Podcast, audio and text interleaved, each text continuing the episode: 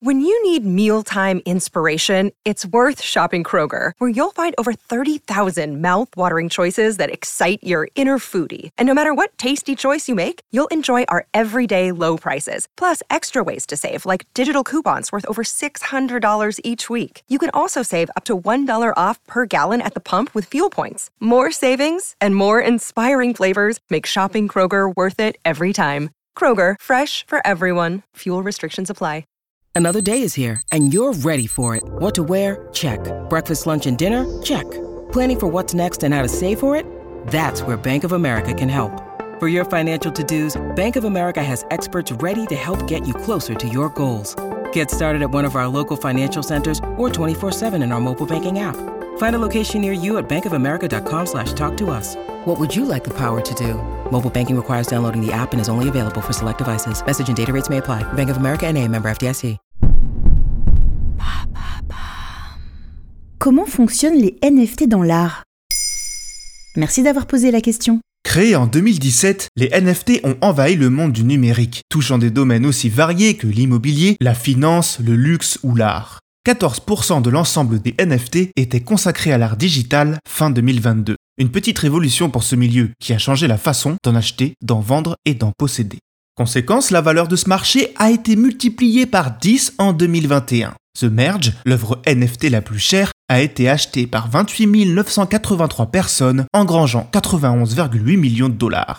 Mais en 2023, le NFT a subi une sévère baisse de régime. Avant d'évoquer les limites du système, ça serait cool d'expliquer comment tout ça fonctionne. Avant, n'importe quel fichier numérique, qu'il s'agisse d'un film ou d'une photo, pouvait être dupliqué à l'aide d'un simple copier-coller. L'original devenait la copie et inversement, et on pouvait le cloner à l'infini. Désormais, la technologie nommée blockchain permet d'estampiller n'importe quel fichier numérique d'une signature digitale infalsifiable, un identifiant rendant le fichier unique et non interchangeable, un NFT.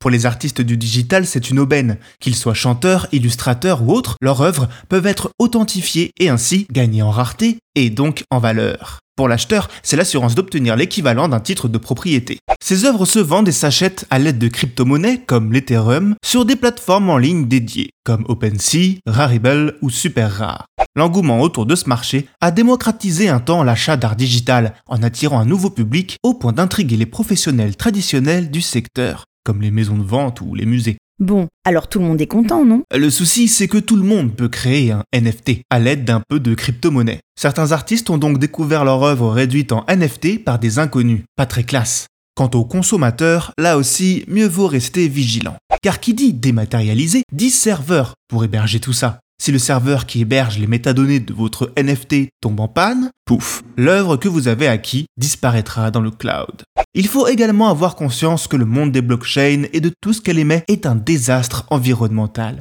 Selon l'artiste turc Memo Akten, la quantité d'électricité dont ont besoin les ordinateurs pour coder ne serait-ce qu'une NFT est équivalente à la consommation mensuelle d'un Européen moyen. L'Ethereum, la fameuse crypto-monnaie, consomme autant qu'un pays tel que la Libye. Alors en 2023, c'est toujours le moment de se lancer dans l'aventure? Si le marché des NFT artistiques a explosé, c'est surtout parce qu'il a attiré des investisseurs, excités par la possibilité de spéculer sur des œuvres numériques. Un modèle économique qui amène les mêmes travers et failles que celui du monde réel. Depuis le début du marché des NFT, on estime à 42% le volume des transactions artificielles, soit 32 milliards de dollars. Si le marché du NFT était à son apogée en 2021, il a, un an plus tard, perdu 10 fois de sa valeur. Début 2023, celui-ci aurait un peu repris. Mais méfiance, ce mouvement est en majorité généré par du faux trading, des personnes qui s'échangent des NFT entre eux pour gonfler artificiellement l'activité, espérant réattirer ainsi les utilisateurs. Et l'art dans tout ça. Maintenant vous savez, un épisode écrit et réalisé par Jonathan Oppard. Ce podcast est disponible sur toutes les plateformes audio. Et si cet épisode vous a plu, n'hésitez pas à laisser des commentaires ou des étoiles sur vos applis de podcast préférés.